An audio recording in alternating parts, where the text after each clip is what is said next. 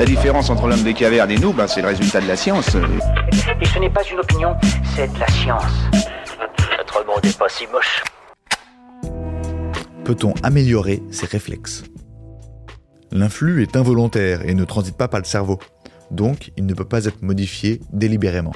A l'inverse, les mouvements dits réflexes, comme ceux d'un gardien de but qui intercepte un ballon, une détente du bras ou d'un boxeur qui part un coup, ne sont pas automatiques mais réfléchis.